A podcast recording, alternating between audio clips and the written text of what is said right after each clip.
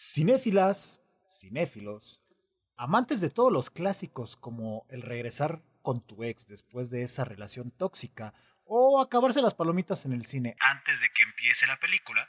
Hoy hablaremos de uno de los directores más reconocidos de la historia del cine y cuya inclinación política es tan marcada como la de la tía panista y católica que busca quitarle los derechos a todos aquellos que hacen beso de tres y perrean hasta el piso como trapeador de cocina. Clint Eastwood, un cineasta que en 1992 nos presentaba lo que se convertiría en un clásico instantáneo, Los Imperdonables, una cinta que es prueba fidedigna que hasta un viejito, blanco, privilegiado, con acceso limitado a las armas, puede defender a cualquier raza, siempre y cuando no se metan con sus ideales republicanos. Bienvenidos, yo soy su amigo Osva. Y yo soy su amigo Ribacun. Bienvenidos al mundo del séptimo arte.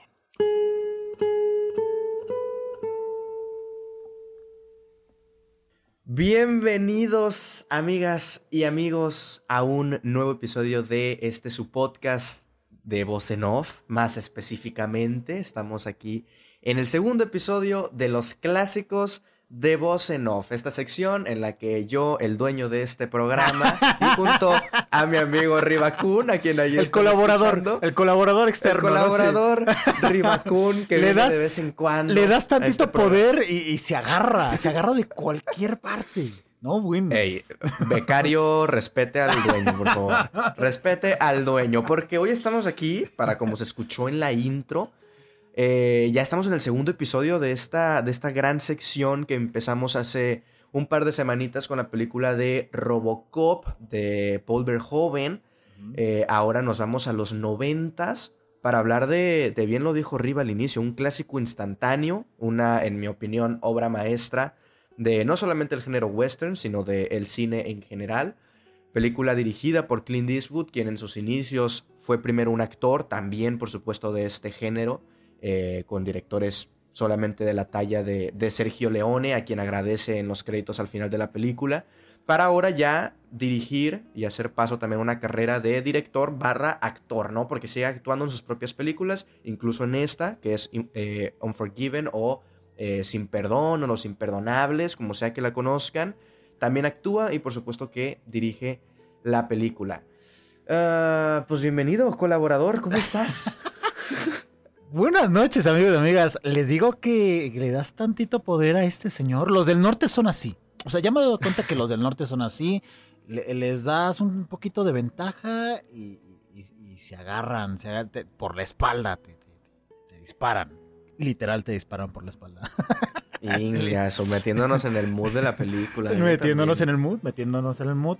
Una, una cinta, Osva, que cumple 30 años cumple 30 años. Bueno, los cumplió este, este episodio, se está estrenando este día lunes, este día lunes, y la película cumplió años ayer, el 7 de agosto del año presente, cumple 30 años ya, años ya, perdón, de, vida.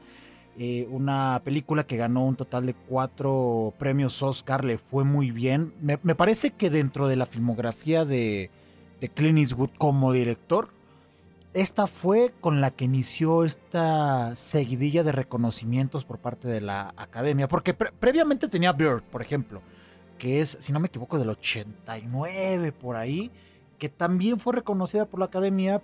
Es, es una biopic, vaya, de un, de un jazzista, pero creo que esta tuvo más impacto. Eh, esta sí, de cierta manera, generó como un cambio en el género western. De hecho, abrió como esta esta parte del western crepuscular, que es como este subgénero, por así decirlo, que eh, se desprende de los, de los cánones que tiene el spaghetti western, como lo es el de repente colocar a, a los nativos americanos como los malos de las películas, o los fugitivos, o las mismas prostitutas, o, los maleantes que siempre eran como el, centro de la maldad de, estas historias y en este caso le dan la vuelta a, la historia que está contando en esta ocasión Clint Eastwood.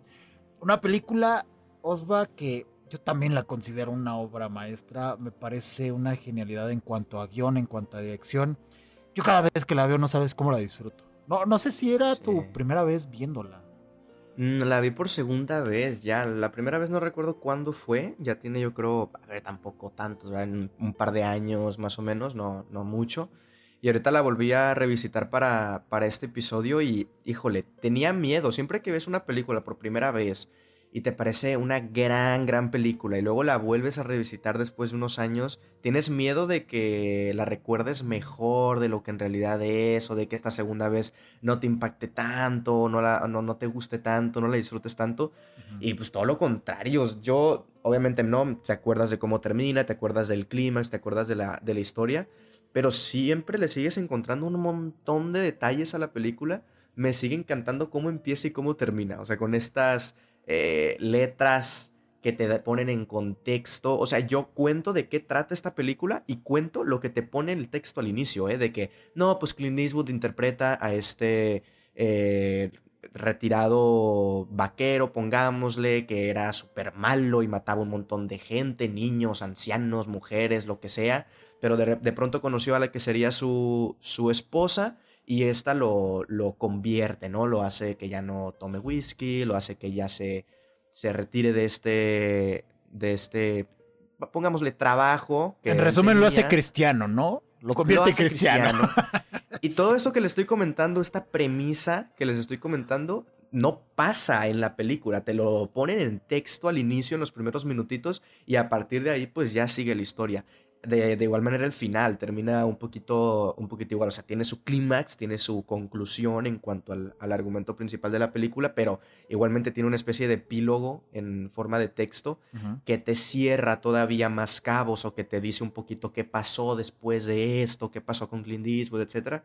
Y a mí me encanta la manera en la que, en la, que la película está hecha. Hablábamos de que tiene 30 años, pero si no me equivoco, la película escrita por David Webb eh, Popples, no sé cómo se, se, pronuncia el, el, apellido, que bueno, es director de, bueno, no director, guionista de Blade Runner, por ejemplo, del 82, es de guionista 12 monos también. De 12 monos, del 95, o sea, no, no es un nombre menor en, en la industria. Es un guion que ya se venía, si no me equivoco, barajeando ahí por varios, por varios años, casi 20 años, según aquí mis, mis fuentes, eh, Gene Hackman incluso lo leyó, lo rechazó, dijo que no, que estaba, que estaba muy malo el, el guion. Luego lo agarra Clint Eastwood y pues ya, ¿no? Eh, él, es quien, lo, quien decide dirigir y no solamente dirigir la película, quien decide producirla. También por eso la película que, que mencionaba arriba al inicio tiene un total de cuatro Oscars. Estuvo nominado a todavía más, pero entre los que ganó fue a Mejor Película eh, y el que figura ahí como acreditado, pues es Clint Eastwood únicamente, porque es el, es el productor de la película. Entonces, es, es hermoso como comentaba arriba que este es, el, este es el inicio de esta racha de Clint Eastwood de empezar a conseguir Oscars, porque es la primera vez, si no me equivoco, que le dan un Oscar a Clint Eastwood, o sea, o como de que a su nombre. Tal vez, no sé, Riva me, me corroborará, corroborará si ya había ganado a lo mejor películas de él, pero como él, su nombre que figure, eh, es la primera vez, tanto como productor al momento de mejor película, como también a mejor director, que ganó. Igual estuvo nominado a mejor actor principal, pero no lo consigue. Y otro dato interesante respecto al género de los western, este es el, hasta la fecha, eh, de 1992 o 1993, que es cuando se efectúan los Oscars, eh, el tercer western apenas en ganar el Oscar a mejor película, únicamente seguido de Cimarrón en el 31, ya tiene bastante, 1931. Y también la película Otras dos son Danzas con Lobos. Danza con Lobos. De 1990. Entonces, un género que tuvo en los años 60 una gran explotación, sobre todo en el spaghetti western y que esta película, no sé se siente como un western americano, pero incluso podría ser británico en el sentido de que es muy elegante. O sea, es como se siente esa mano, se siente esa manufactura en la cámara de, de, de Clint Eastwood, se siente esa hermosa melodía, no tan presente por momentos. Es una película eh, silenciosa en cuanto a música, pero sí hay una partitura arreglada por no recuerdo el nombre, pero originalmente hecha por Clint Eastwood. Y es como una película poética, o sea, si yo la describiría, un western muy poético, incluso el cómo termina se me hace muy poético. Sí, definitivamente. Eh, agregando un poquito a lo que mencionaba Osva eh, en cuanto al guion, por ejemplo, eh, inicialmente se iba a llamar, que, que, es un nombre horrible, se iba a llamar The Cut Whore que es como... The Cut Whore, la, prostituta cortada. Pero bueno, no es prostituta la traducción, pero para... para sí, exacto. Endulzarlo un poquito, para, para que no se escuche tan, tan horrible. Y sí, justamente, el guion estuvo pasando de mano en mano, por ahí le, le cayó incluso a Francis Ford Coppola en su, en su momento, pero es que hay un fenómeno, un fenómeno ahí en Hollywood, que tú puedes comprar los derechos de un guion, pero tienen eh, fecha de caducidad, esa esta compra. Entonces a muchos lo compraban, les llegaba a interesar, pero no la producían y se quedaba como ahí enlatada. Incluso Clint Eastwood, al momento de que adquirió, o, bueno, que, agarró los derechos del guion, eh, tardó unos siete u ocho años aproximadamente para poderlo filmar. No porque no quisiera o no pudiera, sino porque él, por iniciativa propia, mencionaba, de hecho lo, lo ha contado como en distintas conferencias o en distintos talleres que él ha dado, que él quería rodar la película una vez que tuviera la madurez y la edad suficiente como para poder entender al personaje principal, porque en ese momento no se sentía como tan preparado a nivel mental y emocional para, para poder, eh, una, protagonizar y dos, dirigir esta, esta cinta. Definitivamente se, se siente un western diferente, como, como dice Osva, porque normalmente en, los estatutos que, dictan al spaghetti western en el cine justo en, los, en la época de los 50, 60, que fue como este boom de, de, la cinta, sobre todo muchas protagonizadas por, por eh, bueno, dirigidas, perdón, por, por Sergio Leone, eh, muchas películas de John Wayne, de Gary Cooper. Eh, todas estas cintas nos hablaban de, este enemigo, de este enemigo de Estados Unidos que eran los nativos americanos, o, cómo esta invasión europea llegaba a, tierras americanas y veían a estos nativos como, como los malvados, como los demonios que intentaban usurpar las tierras, las tierras sagradas a las que llegaban los, europeos, o en este caso ya los, los colonos de, del norte de, América, ¿no? Que de cierta manera también a nosotros nos ha tocado un poco como ese, como ese fenómeno.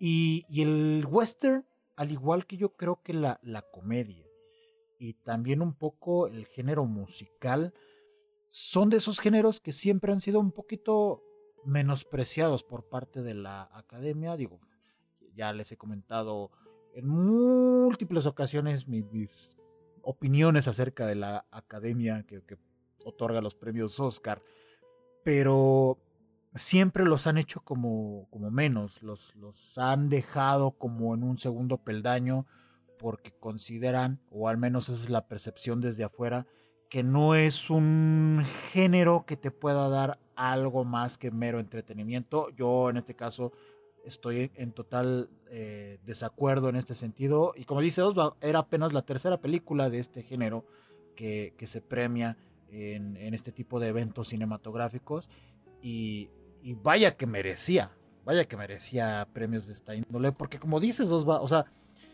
es una cinta bien elegante, casi no tiene diálogos, o sea, eh, utiliza mucho los, los silencios y, el lenguaje cinematográfico, como debe de ser, porque no, no, no sé en esta segunda revisión que tú le diste, si, si pudiste observar como siempre en el encuadre hay muchos elementos que te están diciendo cosas o incluso la ausencia de elementos y, el estar enfrentando a los protagonistas con este panorama desértico también te está diciendo mucho, mucho de lo que te intenta contar Clint Eastwood. Sí, no, la, la, la, cámara siempre está atacando a los personajes. Yo creo que no hay un personaje que se vea, salvo tal vez, ¿no? Un poco ya en el momento del clímax, que, que la cámara como que empodere al personaje hablando de los tres eh, principales, porque obviamente sí la cámara a veces empodera a los que están en el rancho, al que funge como el sheriff, pongamos, lo que así como que sí lo va empoderando justo para que al final, eh, ojo, vamos a hablar con spoilers, es eh, una sección de clásicos, pero no, no está de más avisar. Lo, lo, engrandece, lo empodera solamente para que al final Clint Eastwood lo mate de una manera tan, digamos, no estúpida en el sentido de que es épica, porque Clint Eastwood se mata a 30 cabrones en el mismo momento, pero estúpida en el sentido de que ya es un balazo y ya, queda ahí moribundo, luego queda como sobrevive y le da otro balazo en medio del pecho, cuello o cara, no se ve, pero se nota que fue un escopetazo y que le reventó toda la piel que tiene. Y me encanta cómo, cómo va jugando eh, la cámara con eso. Al inicio, cómo te presenta, ¿no? A los, a los personajes. Por ejemplo, a Clint Eastwood es este personaje eh, ya viejito, ya anciano, que tiene que eh, mantener a sus dos hijos, ya no tiene a su esposa, ya falleció, sus cerdos se les están enfermando uno por uno, esto significa que su única fuente de ingresos económicos va a, desaparecer, se cae en el lodo, se embarra, sus hijos lo ven, casi casi la cámara los enfoca como si se estuvieran burlando de él, o no burlando, pero como si le estuvieran teniendo lástima, incluso como de, híjole, este es mi papá, nos, que nos separa a nosotros y él no sabe, el vaquero no sabe cómo agarrar cerdos y cómo separarlos porque los tumba, ¿qué nos separa a nosotros, no? Que somos un niño y una niña de, calcúlale, menos de 10 años, o sea, como que siempre se va enfocando en eso la cámara, también con, con este otro, el vaquero, no recuerdo cómo se llama, el que viene a ofrecerle a... a Scottfield Kid se llama. Eso, Kid, sí es cierto, Kid. Eh, también, ¿no? Al principio como que tal vez lo pueden empezar a... llega como en, llega en caballo, llega como con una propuesta y todo eso, pero poco a poco nos vamos encargando de que... De, descubrir que no, no, ha matado a nadie, que se emociona cuando mata al primero y, y, dice, iba a sacar el arma, ¿no? Y nada, que le dispara mientras está cagando.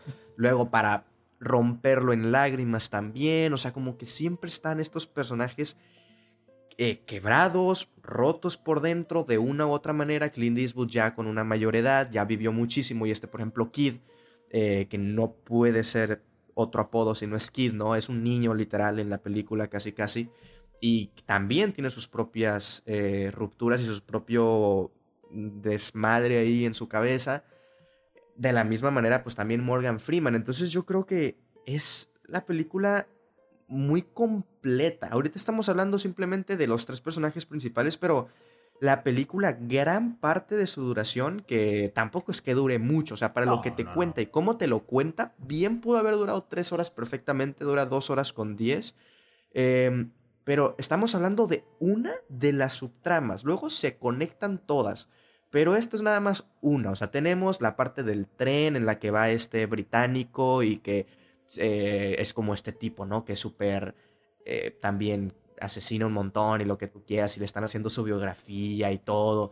Luego resulta que no, que es un mentiroso y está también este, toda esta subtrama de las eh, prostitutas y la recompensa y que hay para los dos hombres que, que, abusaron y le cortaron el rostro a, una de las mujeres. Que, que, todo eso sirve para alimentar a los personajes. O sea, son subtramas que parecen aisladas, pero no. Al final sirven para, para hacer que crezca el, largo, el arco dramático de cada uno de ellos. No, y aparte son súper entretenidas e interesantes todas. O sea, aunque fueran inconexas, aunque al final no se juntaran, aunque no tuvieran nada que ver, por sí solas son historias bien escritas, bien dirigidas, bien actuadas, bien llevadas y son muy disfrutables. O sea, hay momentos en el que estamos viendo a Clint Eastwood, Morgan Freeman y el actor de Kid, que es James Woolvet, espero estarlo pronunciando bien, eh, ir, a caballo nada más por 5 o 10 minutos y platicar y lo que tú quieras. Y es tan entretenido y es tan elegante y tenemos los pequeños momentos eh, más dramáticos o emocionantes en el que nos damos cuenta de que Kid no ve a largas distancias. O sea, como que todo va alimentando poco a poco cosas que son importantes. El hecho de que Kid no vea a distancia, eh, pero sí tenga buen ojo a corta distancia, es lo mismo de que eh, Ned Logan, que es Morgan Freeman, es el único que le sabe a, larga distancia. Y Clint Eastwood es el único que, pues, podríamos decirle que le sabe a media distancia, que es un poco el más rápido. O sea, como que todos se van ahí eh, complementando, exactamente uno con uno. Al final, pues, matan a Morgan Freeman, pero lo matan en un momento en el que ya no necesitan, por ejemplo, al que dispare a larga distancia. Pues ya se van a enfrentar todos juntos en un mismo lugar. O sea, como que todo está tan bien escrito, tan bien hilado, que es tú ves la película y estás gozando. O sea, incluso yo creo que no me ha tocado comentar esta película con, con alguien que, que, ponle tú no hable de cine o no haga reseñas o lo que tú quieras, pero yo creo que es un western que no es un western... Mm, no es el western más frenético que, por ejemplo, yo haya visto, pero no, o sea, no creo que alguien se pueda aburrir, pues, o sea, cada una de las subtramas es muy entretenida y es muy llevadera. Y es que pasa algo con esta cinta, justo este tipo de escenas, este tipo de secuencias que describes, te está diciendo algo constantemente. Por ejemplo, a mí me, fascina, ahorita que mencionabas todas estas secuencias que van en los caballos y van en, como en su recorrido para ir a, cazar a estos, a estos tipos que, atacaron a la prostituta de repente es, si te das cuenta al inicio, cuando Kid va a intentar a reclutar al personaje de, de Mooney, de William Will, bueno, Will, se llama Will, el personaje de Clint Eastwood, eh, cuando lo va y lo intenta reclutar como tal, todo es luminoso porque es padre de familia, es la cabeza de la familia, ya se alejó como de este, de este mundo de, de ser un asesino, ni siquiera a sueldo, un asesino ebrio, borracho, porque él lo menciona en la película. Por gusto. Por gusto. No, ni siquiera por gusto, era porque se desconectaba por, el alcohol. Él lo mencionaba. hay, hay, una pregunta que le hace eh, Kit de, oye, ¿te ponías nervioso cuando, cuando asesinabas a alguien? Y él, y él le dice, no sé, es que todo el tiempo estaba borracho. Y todo el tiempo él lo está diciendo, es que todo el tiempo estaba borracho. No me acuerdo de muchas cosas, no me acuerdo cómo era que mataba gente. ¿No? Y tan, tan hermoso que es ese momento, hermoso y, y, lamentable, o sea, si nos ponemos del lado ético del personaje, del lado bonito de la historia, pero si nos ponemos como de lo que queremos que pase en la película, que son balazos, es hermoso y lamentable y poético el momento en el que le da el primer sorbo al whisky después de ah, cuántos años. Y estamos viendo eso y es este cabrón ya. Pero, pero sabes, sabes la maestría con la cámara que tiene Clint Eastwood porque no te pone close-up de la botella, así como indicándote, sobre explicándote de, mira, volvió a tomar, sino mientras lo está hablando, está hablando la, la, chica que es prostituta y que le fue a dejar el dinero como recompensa por haber matado al que fue a, acuchillar a, la otra chica. Al momento que le dan la noticia de que mataron a, a su amigo Ned, que es interpretado por Morgan Freeman, o sea, como, que en, uno de los tercios del encuadre, ahí ves a Clint Eastwood de repente agarrando la botella sin anunciarlo y empieza a tomar, ¿no? O sea, no es como que en el encuadre esté predominando esa parte de la botella, sino es como estás escuchando lo que está diciendo ella, estás viendo los gestos de él y en un tercer plano como de importancia, ahí está la botella. Y como dices, es, es, muy poético porque ahí es donde... Sí, todo, el horizonte detrás, ¿eh? todo el horizonte, la soledad, lo, lo, que le depara, el que va a estar solo el resto de su vida. No, como mencionando que es lo que se va a devorar, porque una vez que él agarra la botella, mm, tú dices, aquí algo va a tronar, aquí algo va a explotar y este vato va a desaparecer a medio pueblo porque todo, todo, todas las anécdotas, y es que es bien hermoso, insisto, es, es, muy hermosa la cinta, porque hasta lo, mismo que mencionaba Osva de la capacidad que tiene cada uno de ellos para, para poder disparar o las habilidades que tienen con, con las armas, es también una especie de, analogía de la experiencia que tiene cada uno de ellos, ¿no? El, el hecho de que el personaje de Morgan Freeman sea, tenga la capacidad de, de matar a, personas a distancia, te habla que es de una persona metódica, una persona más, más pensante y eso se va demostrando a lo largo, a lo largo de este viaje. Kit, que pues, es un ciego, es igual de ciego que yo, que, que es míope. Y, que nada más puede ver a corta distancia. Eso también te habla del personaje, ¿no? Te dice que es un, un inexperto. Es, que exactamente, exactamente. Tiene todo por delante y no lo ve. No, le falta pues vivir todo eso. Exactamente. Y en el caso de Clint Eastwood, eh, sí media distancia, pero es más como el que tiene la, habilidad para ah, hacer varias cosas, pero que no, que no quiere hacerlo porque él ya dejó esa vida. Incluso muchos de los gestos, la forma de, de hablar de su personaje, siempre está como muy renuente a hacer lo que quiere hacer. Todo el tiempo lo va mencionando. Voy a hacer este trabajo por, por necesidad, no porque quiera, sino por necesidad.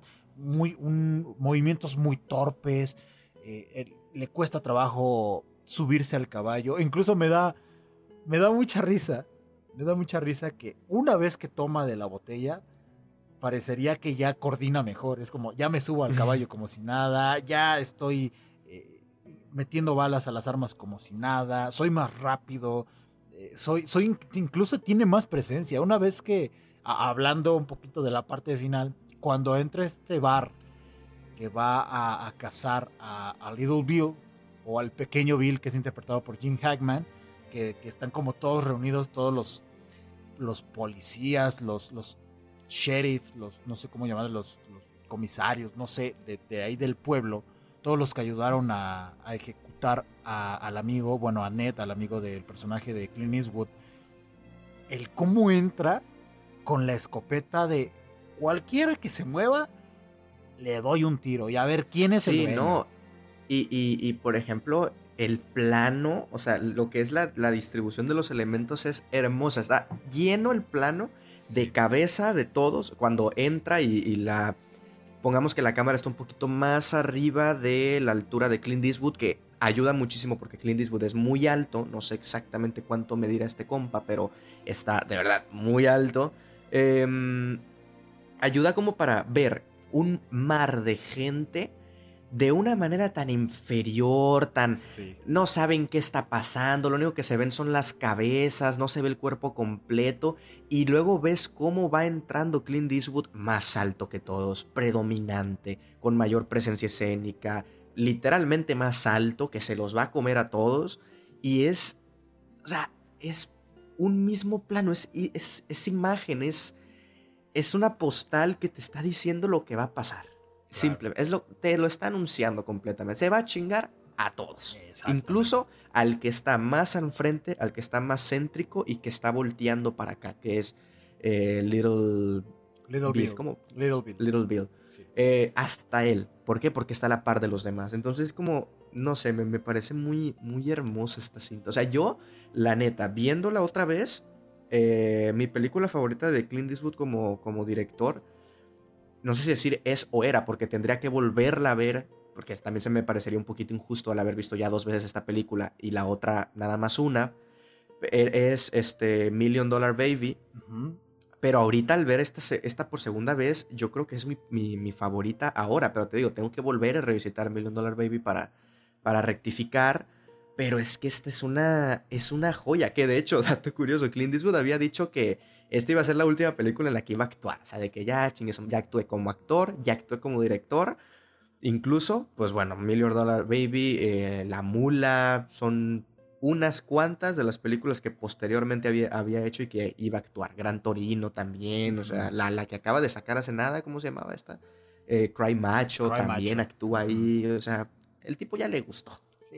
Sí, le a ver, e- y lo hace muy bien. ¿Cu- ¿Cuántas películas has visto de Clint Eastwood? Aprox.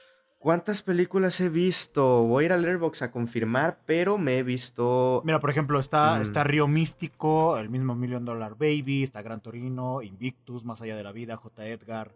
eh, tenemos por ahí Un Mundo Perfecto, que no sé si él dirige Un Mundo Perfecto o nada más actúa en esa cinta. The Rookie, ¿no? The Rookie que sí dirige. Un Mundo Perfecto sí, también la dirigió y también actúa en, en ella. Puentes de me, he Madison. visto, me he visto 10 dirigidas por él. eh, Million Dollar Baby, American Sniper, Gran Torino, Río Místico, Los Imperdonables, Richard Jewell, La Mula, Los Puentes de Madison, Cry Macho y eh, algunas de sus inicios fue Absolute Power. Eh, y creo que nada más son las que, las que me he visto. O sea, sí me faltan algunas eh, duras de él, como em, creo que Letters from. Car- Io- Cartas a Iwo Jima. Ajá, a Io Ima. También está una que es Changeling del 2008, creo que también es medio popularcilla. Zully eh, del 2016. Pero digamos que las. Bueno, no me he visto, que se me pasaba eh, J. Edgar con DiCaprio. Con tampoco. DiCaprio, sí. Que la verdad es que yo voy a ser honesto, es de mis directores favoritos. Yo, yo creo que está, Sí, yo también. está, está Woody Allen, está Scorsese y, y abajito yo creo que puede estar Clint Eastwood. Espero no estarla cagando igual y, y si se me está olvidando alguno, pero... Kubrick, tal vez. Ah, bueno, Kubrick. ¿Qué es un Oh. Kubrick? Ah, ¡Oh, lo no es cierto, no es cierto, es broma. No es cierto, es broma. Nada más que era reptiliano, entonces eso le baja puntos. Eh, Sí, no era humano. No era humano, no era humano el vato. Y, aparte nos engañó con lo de la grabación del viaje a la luna. Entonces estoy un poco enojado con él por eso. Eh, pero sí, o sea, yo, yo sí me he visto pues, muchas de su filmografía. También me faltan varias, pero me he visto Richard Ewell, La Mula, Soli, American Sniper, eh, Golpe de Efecto. No, bueno, esa no la dirigió, pero también vi Golpe de Efecto, J. Edgar, Más allá de la vida, Invictus, Gran Torino. Es que yo sí, cartas desde Iwo Jima, Million Dollar Baby, Río Místico, Cowboy- Space Cowboys, que es una gran película. No la he Eh, visto. Bueno, o sea, tienes, tienes que revisar toda su filmografía porque es, es un, un director que... que es- así, es el... Ajá. Perdón, perdón, basta, basta, basta. No, no, no, iba a decir que es un director que sí tiene estos estatutos académicos como de repente lo podría llegar a tener Steven Spielberg, pero que sí se desprende de ellos a través de su discurso, que, que él él mismo lo ha dicho, él mismo lo ha dicho. Al cine, al cine ya le está sobrando la corrección política en nuestra actualidad y él lo que está intentando es alejarse de eso para meter una comedia diferente, para meter reflexiones diferentes y con Unforgiven creo que lo logra y con creces. Sí, no, Unforgiven yo creo que la prueba máxima junto a Río Místico de que Clint Eastwood es probablemente el único director eh, de cine o sea, americano, vaya, valga la redundancia, que, que sigue haciendo cine clásico, digámoslo de alguna manera. Que Sí. sigue haciendo...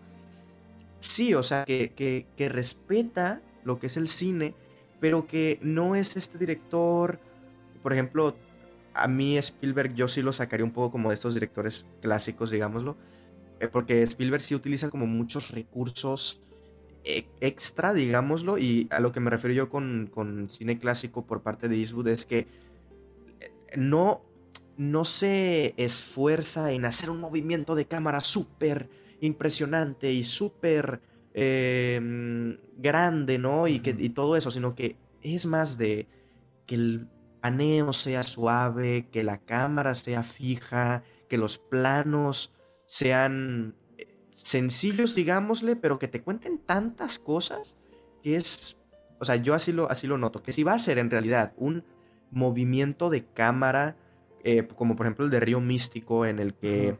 Pasa de estar, no recuerdo si, hace mucho no la veo, pero recuerdo este, esta secuencia en la que está la cámara en, en una de las casas, luego la cámara sube bien alto y pasa a otro lado y baja por los árboles, o sea, cuando va a hacer un movimiento así de cámara, es porque de verdad es importante, es necesario y te va a contar algo. Porque si no, él es de los que hace el corte y vámonos a la siguiente escena. O sea, no, no necesitamos ahí andar moviendo la cámara de aquí para allá y 360 grados y que se suba y la grúa y tata. Es más como de un cine más mm, cuadrado. Se va a escuchar feo. Más y se va a sutil. escuchar como algo sutil. negativo. Pero ajá, sí, es sutil. O sea, como que cine clásico, digamos. Te ¿no? Pues entiendo, como te- empezó el cine. Yo, yo, lo, yo lo veo más como en cuestión de ritmo, ¿sabes? Y cuestión de estilo, porque a, mí sí me parece que tanto Spielberg como Clint Eastwood sí son académicos y clásicos por cómo emplazan la cámara, como cómo utilizan el encuadre. Ya, ya el, darle movimiento a esa secuencia o ese encuadre ya tiene que ver como, como en una parte de, de ritmo y estilo, pero el qué te dicen con ese encuadre, ahí es donde está la parte académica tanto de Spielberg como de Clint Eastwood. Eh, Comparado, por ejemplo, con un Darren Aronofsky, que él sí es más vertiginoso, él, él sí como que se desprende un poquito, ¿no? Se desprende un, po- un poquito de este, de este cine, de este cine clásico. Estoy intentando recordar algún otro cineasta que más contemporáneo, ¿no? Que por ejemplo, Damien Chazelle, Damien Chazelle Sí, es pues- muy académico, ¿no? Es muy Ajá. académico, pero sí eh, digamos que abusa de buena manera, y, creo que lo, hace de manera efectiva, de estos movimientos más frenéticos de la cámara. Pero eso es como cuestión de estilo y, de ritmo, ¿no?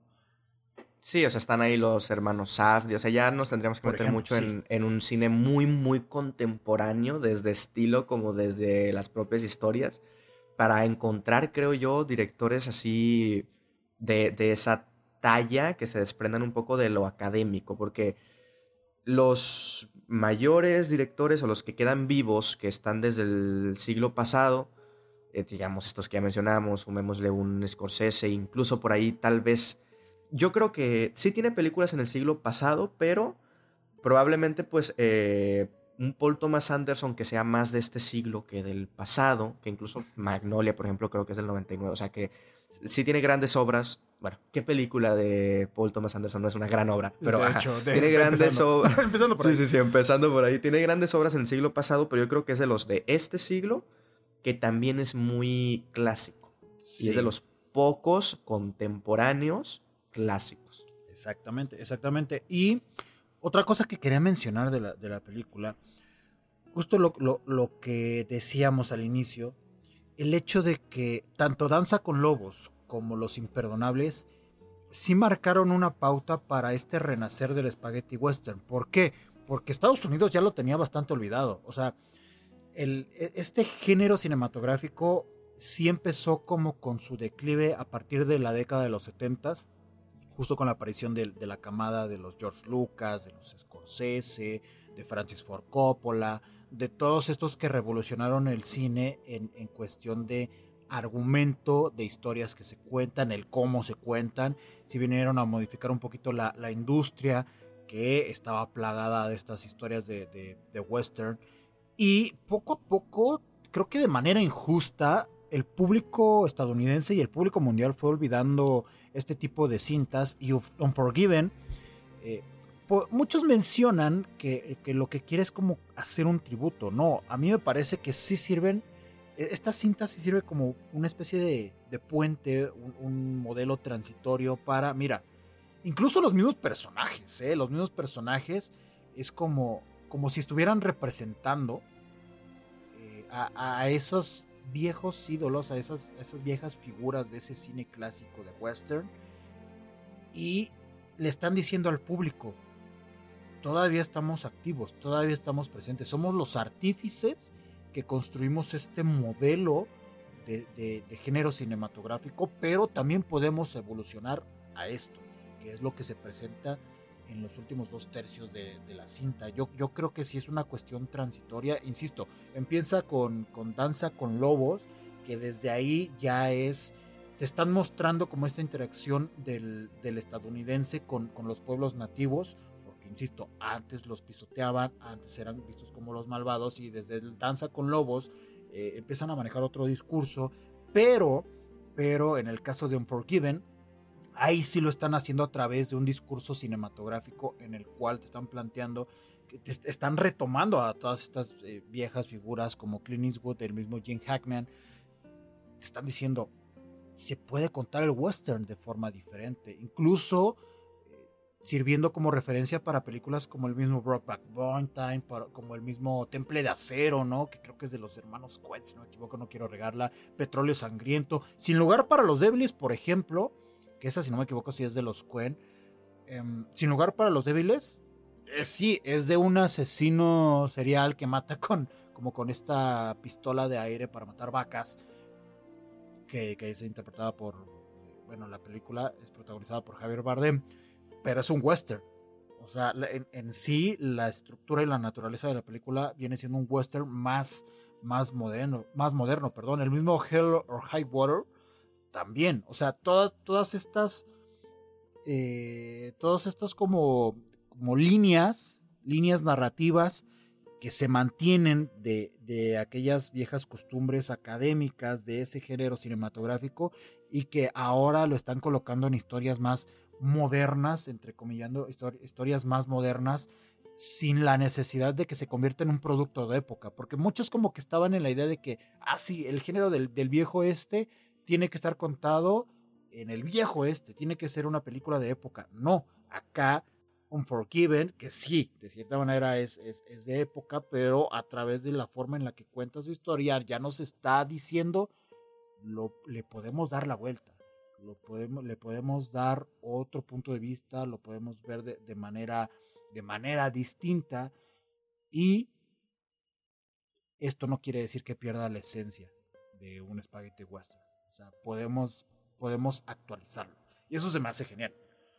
No, y aparte, si fuera un tributo, ¿qué mejor o quién mejor que Clint Eastwood para hacer un tributo al género western? O sea, un tipo que, que actuó y desde, desde los 60 como el vaquero blanco estadounidense, el bueno de la película, para ahora, y esto me parece fascinante cómo él mismo se ha ido deconstruyendo, porque, o sea, él no escribe el guion, pero número uno, si la dirige y si escoge, se escoge a sí mismo para, para interpretar a este personaje, ¿cómo pasa él de ser este eh, joven, vaquero, eh, blanco, que se lleva a la chica y que es el bueno de la historia y lo que tú quieras, ahora ser este personaje roto, corrompido, que desde el inicio nos dejan ver que antes de conocer a su esposa era un malo, literal, o sea, era el malo de la historia, y termina siendo eh,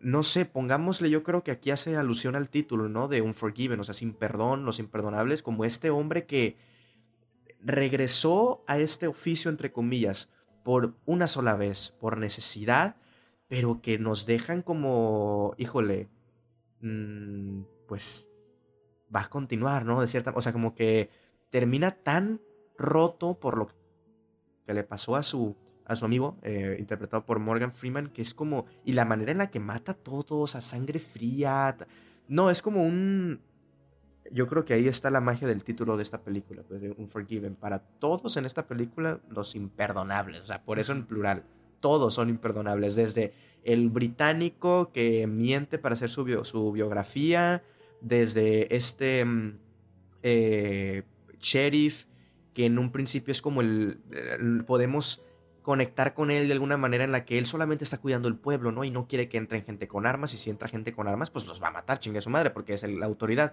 Pero también tiene sus intereses, o sea, no es un pan de Dios. Están todos ahí, Clint Eastwood, por supuesto, o sea, quizá ponle tú que el único, entre comillas, el más bueno, decente de la historia, tal vez sea Morgan Freeman, pero creo que esa cuestión la pierde desde que conocemos su pasado, que era el compañero de Clint Eastwood, y desde el momento en el que regresa como Clint Eastwood hace a, matar. Aunque sea por una causa, aunque sea por recompensa o lo que sea, esa decencia y esa bondad que tal vez él tiene y que él deja ver, ¿no? Como este de... Porque es el único que, digamos, no mata a nadie en esta película, ¿no? Porque da un disparo y luego como que se arrepiente y luego mejor se va y él es el que sufre las consecuencias de que lo agarran, lo torturan y lo matan. Pero esa bondad que él tenía y que él desprende de salirse a tiempo, digámosle, aunque luego pues lo terminan agarrando, es como mm, la pierde desde el momento en el que dice, oye, pues, ¿sabes qué? Vamos, te voy a ayudar. O sea, entonces no hay personaje aquí que, digamos, se gane el perdón de la audiencia, se gane el perdón de sí mismo sobre todo, y, no sé, me encanta cómo. Me encanta cuando, las cuando el título de las películas en verdad te dice algo y como que es apoyado por la película. Sí, exacto. Y aquí también la traducción creo que es muy, muy adecuada. Eh, Morgan Freeman cubriendo la, la cuota de el afrodescendiente muerto en una película. Bien ahí, ¿eh? No, lo había pensado. Pero, no, o sea, entrando justo... Sí, sí, esta es una película tan racista que parece que, no es, que, es dirigida, ¿no? Se nota que es dirigida por Clint Sí, exactamente. O sea, tiene toda su esencia. Viva los republicanos, diría Pero, a ver, creo que, creo que diste el clavo con, con el tema, el gran tema de la película. Y es que creo que justo lo que quiere retratar Clint es, el hecho de que de nada sirve hacer lo, correcto porque el mundo está tan contrastado que no existe ni bondad ni maldad, simplemente existen las acciones que tú, que tú vas tomando en el camino y que tiene sus consecuencias, ¿no? Que no, no hay nadie en el, en el mundo que pueda, que, que, tenga la, la, moral suficiente o la moral suficientemente elevada como para poder perdonarte. O sea, nadie puede ser perdonado en este mundo, nadie, absolutamente nadie. Y a partir de esa premisa es que vamos viendo el desarrollo de los personajes, porque inicialmente tanto Will como Ned como Kit van con la intención de hacer, entre comillas, el bien, ¿no? Porque van a hacer el bien por un medio que, pues, no es el adecuado, que es matar a alguien, ¿no? Que ahí de entrada utilizar la violencia, pues no es lo, adecuado, no sería lo adecuado en, esto, en este universo construido del western, pues sí, es, es lo que se utiliza, pero, pero ellos van con las intenciones de defender, ¿no?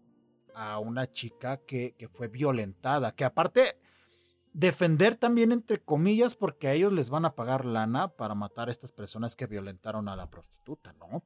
Entonces ahí es donde estos pequeños contrastes, estos, estos eh, desequilibrios, equilibrios, desequilibrios que existen en la cinta y que existen en la naturaleza de, de los protagonistas y del guion son los que van endulzando todo lo que, lo que vamos Finalmente es Clint Eastwood, diciéndote, el mundo, el mundo es un, un paraje, es un camino sin ley.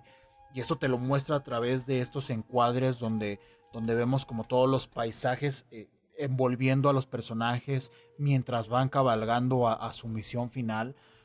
Y, es, es, es, eso, es diciéndote, el mundo es tan grande que no hay alguien con la suficiente moralidad como para abarcar todo lo que nos rodea y que nos pueda brindar que nos pueda brindar el perdón, pero aún así te dice que debes de intentar hacer lo que desde tu perspectiva es lo correcto. Aún con toda esta naturaleza de el no hay perdón, te deja ese mensaje intenta hacer lo que a ti te sea funcional y lo que a ti te parezca lo correcto. Y a mí me parece pues me, parece magnífico. Y, el hecho de que también utilice a la justicia, que utilice a estos sheriff como, como los, entre comillas, malvados de la historia, porque todas estas historias que platicábamos al inicio, que, se van entrelazando y que sirven como para darnos, a brindarnos esta perspectiva de que el, villano final, el villano final es el personaje de Jim Hackman que, lo terminas odiando de una, de una manera horrible, es justo eso. está diciendo, la justicia, sí, te sirve para ciertas ocasiones, pero también tiene su lado oscuro. Pero también está aquel forajido que es Clint Eastwood, que en el pasado era un hijo de la chingada y que mataba tanto a, a, mujeres como a niños, pero en este caso también tiene la capacidad de defender a alguien, ¿no? Defender a su mejor amigo o defender a una mujer son estos claroscuros que yo digo, qué pedo con esta película, es, es increíble, es, es, fabulosa. Y, y, aparte, no, no sé tú qué piensas de la fotografía que normalmente utiliza Clint Eastwood, pero estas, estas sombras duras en las, con las que envuelve a, sus protagonistas, era lo que iba a comentar hace rato, que, se me pasó al inicio vemos como todo luminoso porque están, están retratando a esta figura paterna que pues ya está fuera de, este ambiente violento, de, la, de, la, de esta parte de delinquir. Pero cuando inicia el viaje con Morgan Freeman y con, y con el personaje de Kid, si te das cuenta, ahí es donde empiezan a envolverlos en las sombras y, cuando medio aparecen sus rostros, e, es cuando están descansando en algún lugar con la fogata, como diciéndote, están despertando los demonios poco a poco, ¿no? Están despertando esos viejos fantasmas del, pasado que, van a hacer algo. O sea, van, van a destrozar lo que existe en la, en la actualidad, pero te lo maneja de una forma muy sutil y elegante a través de la fotografía. fabuloso. No, es que. Puta madre, o sea, es Estoy llorando de recordar la película. la, fotografía es hecha por Jack N. Green. Eh, esta ha sido la única nominación que consiguió al Oscar, pero fue, o sea, ya ha trabajado eh, con Clint Eastwood, él fotografió los puentes de Madison. También, y, bueno, creo que más que nada esas dos son sus más grandes obras.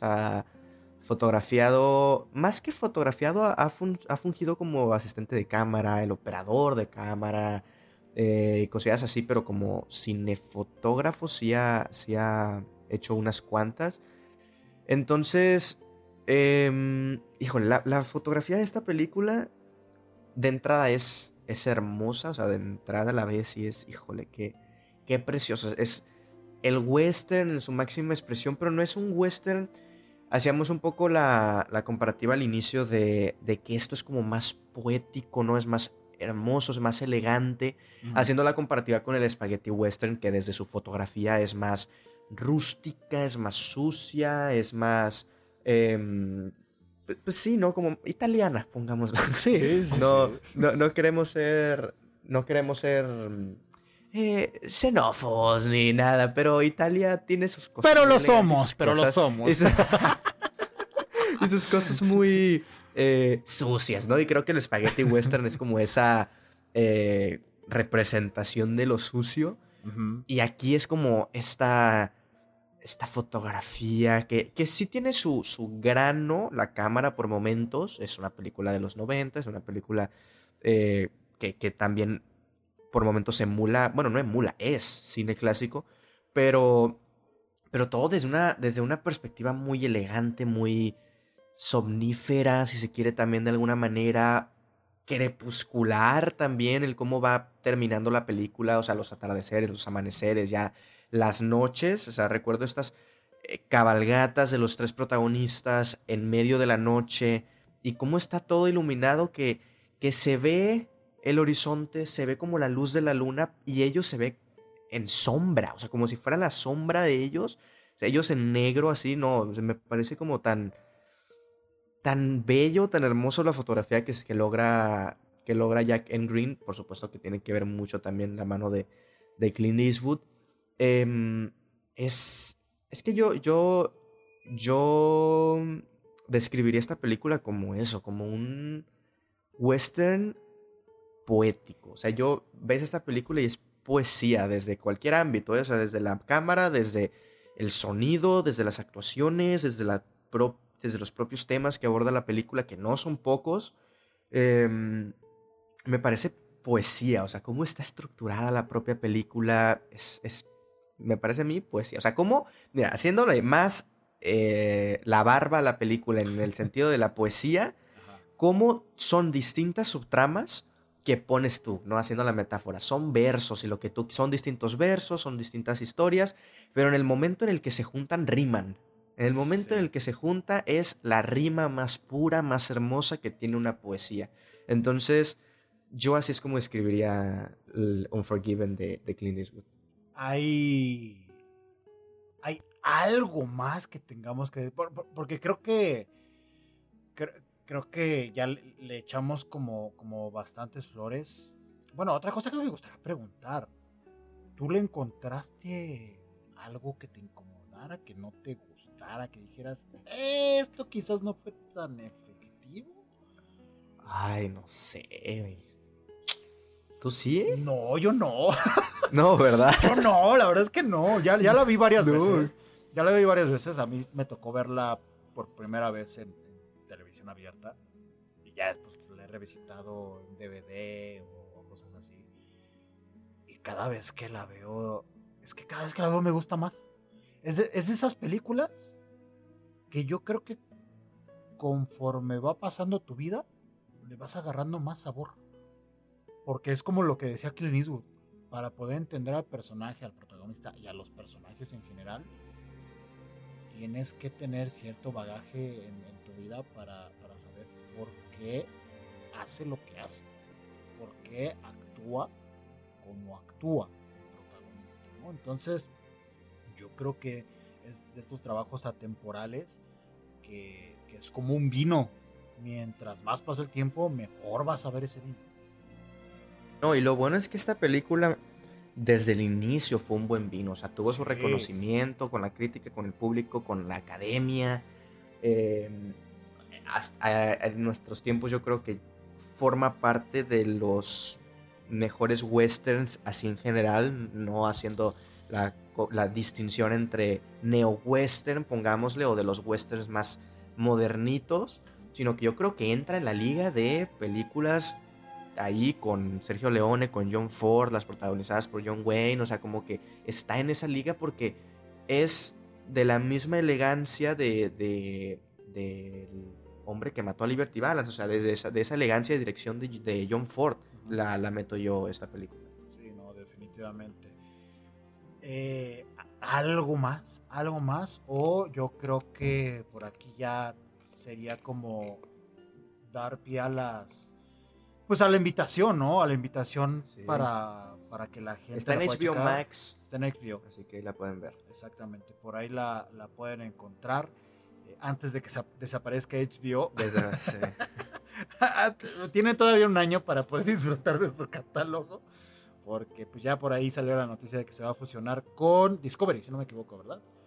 Con- Ajá, con- Discovery Plus, así. Discovery Play o Plus. Ya saben, a, to- a toda la plataforma nueva le agregan el Plus o el Play. Típico, no tienen cerebro para más. Eh, Mm. En fin, eh, ahí disfrútenla y si no creo que también está en YouTube eh, con, con paga, si no me equivoco.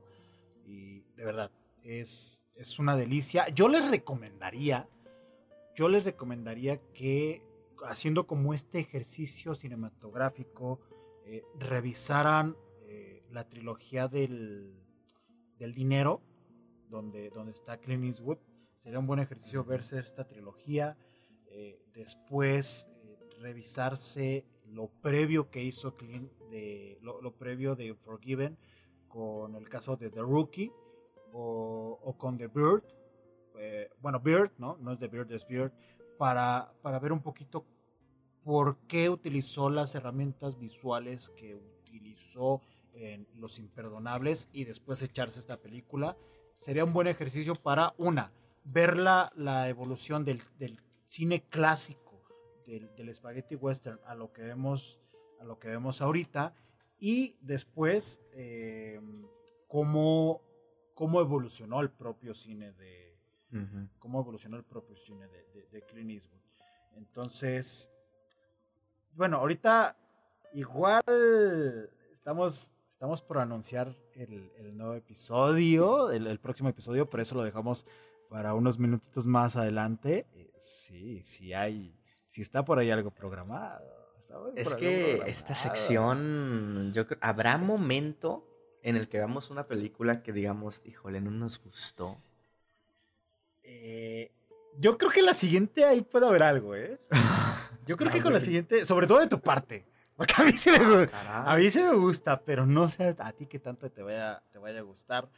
Pero bueno, antes, antes de ir como este apartado, eh, algo más con lo que quieras concluir, eh, concluir mi buen Osva.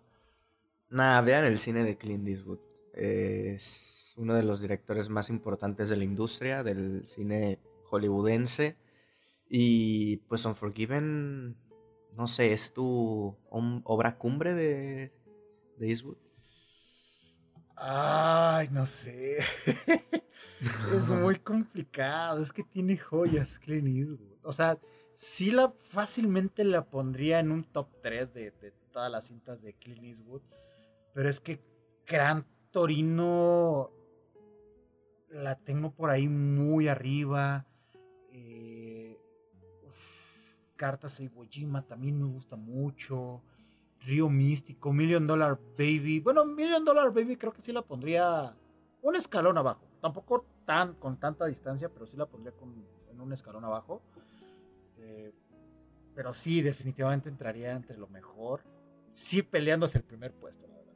Sí estaría peleando el, el primer puesto de todo lo que ha hecho. Sí.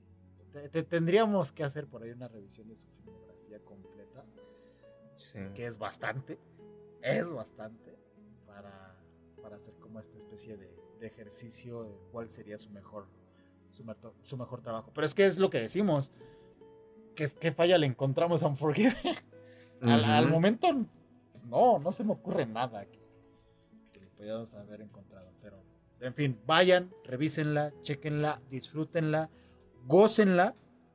Y si no les gusta, también es válido, ¿eh? Porque pues, también es válido que no les guste. Y si llega a ser así, pues bueno, déjenlo en nuestras redes sociales, que nos pueden encontrar en Facebook, Twitter, Instagram, TikTok, Twitch como arroba Off Show. Recuerden que este contenido está disponible en cada una de las plataformas que pues, distribuye podcast como Spotify, Apple Podcast, Amazon eh, Music, también en Google Podcast.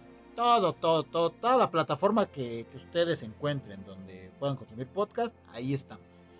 Ahí estamos. Y si no estamos, me reclaman después. a mí. Vamos a estar. Ahí vamos a estar, sí, seguramente vamos a estar. ¿no? Porque, porque pues ya teniendo aquí a Osva nos vamos a hacer populares. Eso me queda claro. Mm, Como que un...